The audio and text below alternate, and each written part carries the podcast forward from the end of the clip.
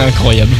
Le mois de novembre et son froid euh, quasi hivernal est là. Vous sentez euh, que vous avez peut-être besoin de chaleur humaine. Peut-être cherchez-vous euh, quelqu'un un peu de piquant avec, euh, avec votre moitié. Alors écoutez bien, puisque Excel est parti à la recherche du tout premier exemplaire d'un outil indispensable pour vous, le tout premier porte-jartel. On est alors au- dans la deuxième moitié du 18e siècle, l'époque, vous savez, où les gens portaient des belles perruques sur la tête. Enfin, quand, quand ils avaient des têtes.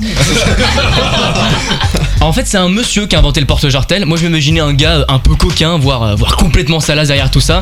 Genre, tu sais, le, le marquis de Sade ou euh, Jeffrey Epstein, Ah ouais. un truc comme ça, tu vois. Il n'en est rien. hein, il me l'a assuré au téléphone hier. euh, puisqu'il va bien d'ailleurs à Jeffrey. hein. En vérité, c'est le philosophe prussien Emmanuel Kant qui a inventé le Ah porte-jartel. Et ouais, Emmanuel Kant. Emmanuel ou Manu, hein, comme on l'appelle quand on a euh, un diplôme. On le connaît tous, bien évidemment, à cette table. Bon, excepté si vous avez euh, une vie. À l'époque, les, hommes- les hommes comme les femmes portaient tous des bas, des collants en fait. hein. Le problème, c'est que les collants, c'est un peu comme une, pomme sur la poire de Newton. Ça tombe. C'est pas pratique.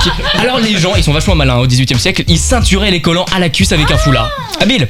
Sauf que du coup, ta cuisse, elle est un peu comme un manifestant écrasé par 110 kilos d'Alexandre Benalla.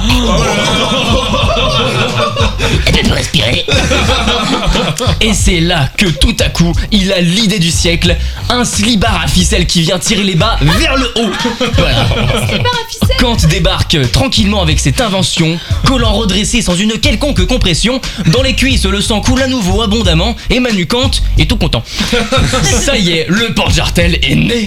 C'est fou parce qu'en fait, il est très loin du profil de la sexitude auquel on attribue ce vêtement aujourd'hui, hein, on est d'accord Non, le bonhomme est surtout connu pour des livres longs comme le Talmud ou un viager.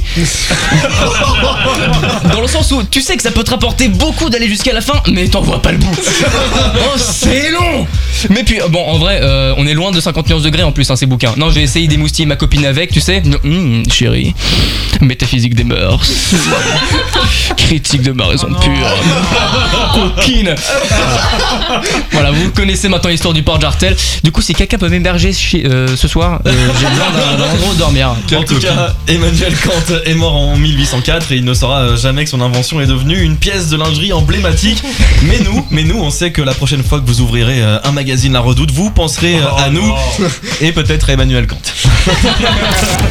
Time Break en direct sur Énergie.